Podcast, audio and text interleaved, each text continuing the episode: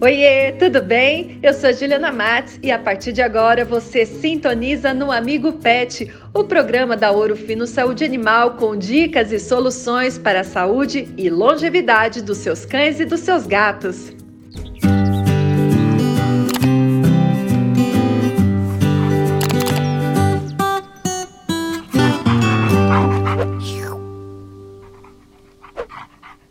Tudo bem? Tá começando o Amigo Pet. E aí, gateiros de plantão, será que gato tem anemia?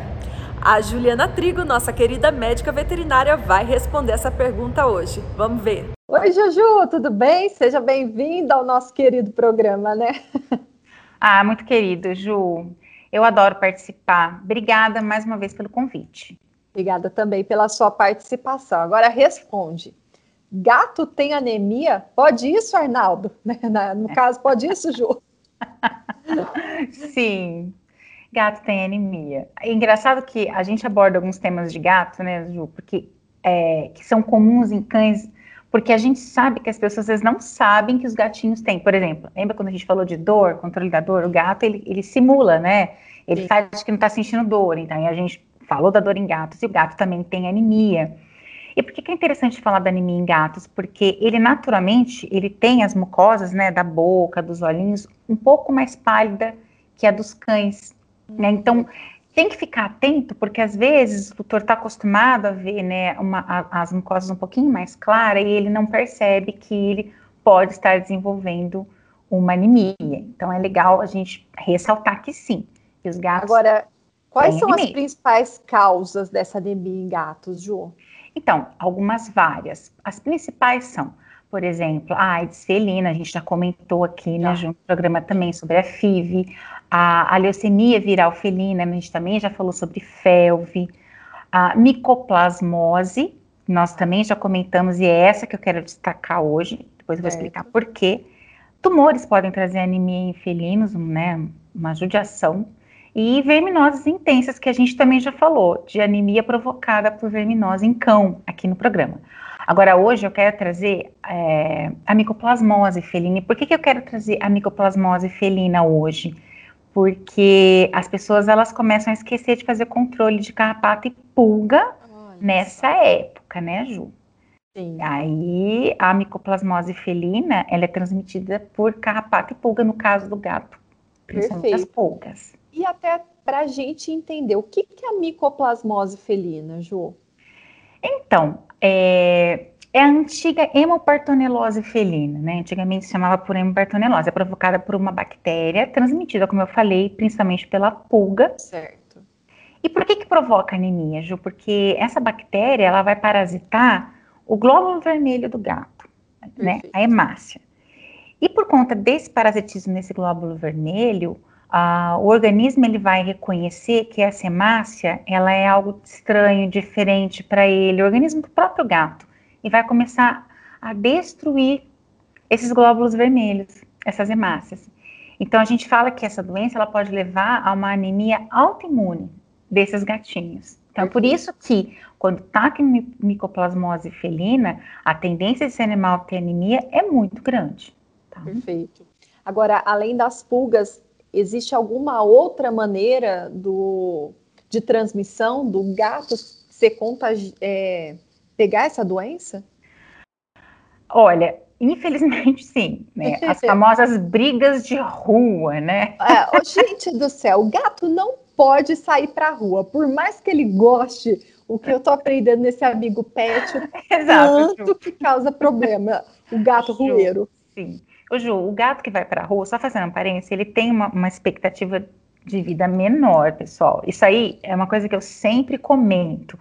É, e não é porque assim a gente sabe que o gato gosta, mas existe uma forma de você distraí-lo dentro de casa, que a gente pode até falar um pouquinho mais sobre isso em outro programa, Ju. É. Eu tenho duas gatas que não saem de casa para nada, porque eu sei que, que, se elas saírem, elas vão estar é, expostas a Várias todo esse tipo de doença que a gente tem falado aqui no programa, atropelamento, é, e essas brigas com outros gatos, principalmente quando o gato é macho e ele não é castrado, ele vai brigar. Então, ele vai brigar, ele vai pegar doença. Tipo, por exemplo, a micoplasmose também. Então, mordedura, Uh, pode passar, a mãe pode passar para pro, os filhotes também durante a gestação, ou se esse gato ele é, fez alguma transfusão de sangue que não é tão comum, mas é, pode acontecer. Mas pode acontecer. Sim, pode. Perfeito. Agora, além da anemia, tem algum outro sintoma que o gato pode ter por conta dessa doença? É aí, geralmente, por exemplo, quando é uma anemia discreta, às vezes o dono nem percebe, né? O tutor nem percebe. Uh, mas quando o caso começa a se agravar, a anemia se agrava também, esse gatinho ele vai ficar mais quieto, mais parado, ele não vai querer comer na, normalmente como ele come, aí vai se perceber que ele está emagrecendo. A mucosa do gato, ela já é, né, a mucosa bucal, por exemplo, ela já é mais pálida, ela vai ficar muito pálida, e por conta dessa, desse, como que eu diria, dessa morte, né, dessa hemólise, dessa morte dos glóbulos vermelhos, dessa destruição dos glóbulos vermelhos, é, esses animais eles podem começar a ter também a mucosa amarelada. Certo. E febre, febre, né? Então, e aí, pessoal, tem que, tem que estar atento, porque nessa fase, é, digamos que o negócio já não tá bom, tá? Tá numa fase bem avançada. Nossa. Então é um, um problemão isso.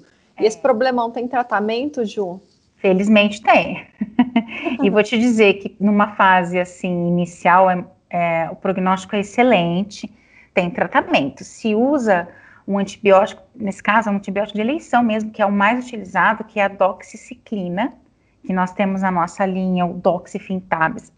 A gente até comentou no programa anterior também, no tratamento das outras doenças que nós falamos, Ju. É, Pode-se usar também a enrofloxacina, que nós temos o enrotratabis na linha, mas preferencialmente a doxiciclina ainda é um antibiótico de melhor eficácia contra a micoplasmose felina. Então, o ideal é a doxiciclina que nós temos na linha, o doxifintabs. E muitas das vezes o veterinário ele vai precisar indicar também um corticoide, né, por conta dessa resposta exagerada do organismo contra essa hemácia que está parasitada pela bactéria, uhum. para poder estar tá, é, tratando a anemia autoimune que pode acontecer nesses casos. E nós temos também na linha, né, nós temos um corticoide na linha que é o periderme e suplemento à base de ferro e vitaminas do complexo B também são interessantes, porque são suplementos que podem auxiliar no tratamento de, de vários tipos de anemia, inclusive essa. Aí nós temos, nesse caso, o Metacel. Lembrando que o Metacel os gatos adoram, viu, pessoal? Metacel é um suplemento à base de ferro, cobre, cobalto, zinco, tem vitaminas do complexo B, que são aquelas famosas vitaminas antianêmicas, entre aspas, tem uma fonte de energia que é a frutose, então assim, é, a formulação dele é, traz uma experiência gustativa bem interessante, os gatos, eles costumam lamber naturalmente, Ju, não ah. se tem problema com metacel. Então, que bom, né? Porque o gato já tem um é. comportamento bem diferente com relação à, à degustação de alguns produtos. Exatamente. Mais uma vez, lembrando que todos os produtos, eles precisam ser indicados pelo veterinário, que vai realmente fazer uma, um diagnóstico correto, chegar ao diagnóstico da micoplasmose felina e fazer a prescrição é, desses produtos que a gente está comentando, Ju. Certo. Agora, a gente está caminhando para a reta final desse bate-papo e eu estou chegando a uma conclusão que eu quero ver se eu estou certa, Ju.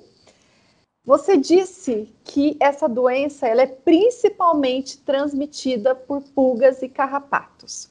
Exato. E a gente sabe que é possível prevenir esse pequeno probleminha, né, nos pets. E, então, no caso, quando a gente fala né, da micoplasmose felina, a melhor arma é a prevenção também, Ju? Ju, com certeza. A prevenção é sempre melhor que o tratamento, né, pessoal? Então, assim, é, a prevenção contra a pulga é o que você deve fazer. E olha, por que, que é interessante falar disso nessa época do ano? Porque as pessoas elas têm uma falsa impressão de que as pulgas desaparecem nessa época, e na verdade elas se escondem, pessoal. Então, a, a, o controle para pulga e carrapato, isso não só falando de, de gato, né? Cão também tem que continuar no inverno, né? É de suma importância. Então, por exemplo, Existem para gatos as pipetas para serem colocadas no dorso desse animal à base de fipronil. Nós temos a nossa linha Neopet, que é um produto extremamente seguro, extremamente prático de ser aplicado no dorso desse gatinho. E você, é, aplicando um Neopet a cada 30 dias, que é o que a gente sugere, independente da época do ano, se está no verão, se está no inverno, você está fazendo prevenção também. Aí você pode falar, poxa, mas eu não vejo pulga no meu gato, Juliana. Faça, faça prevenção, porque aí, é, quanto menos possibilidade dessa pulga picar o seu gatinho, ah, digamos que ele vai estar mais protegido contra uma doença como essa, que é a micoplasmose que a gente está conversando. Então, a prevenção, Ju, é essencial. Com certeza. Ju, obrigada pela sua participação aqui no Amigo Pet. Eu que agradeço, Ju. Até semana que vem. Até Tchau. semana que vem. Tchau.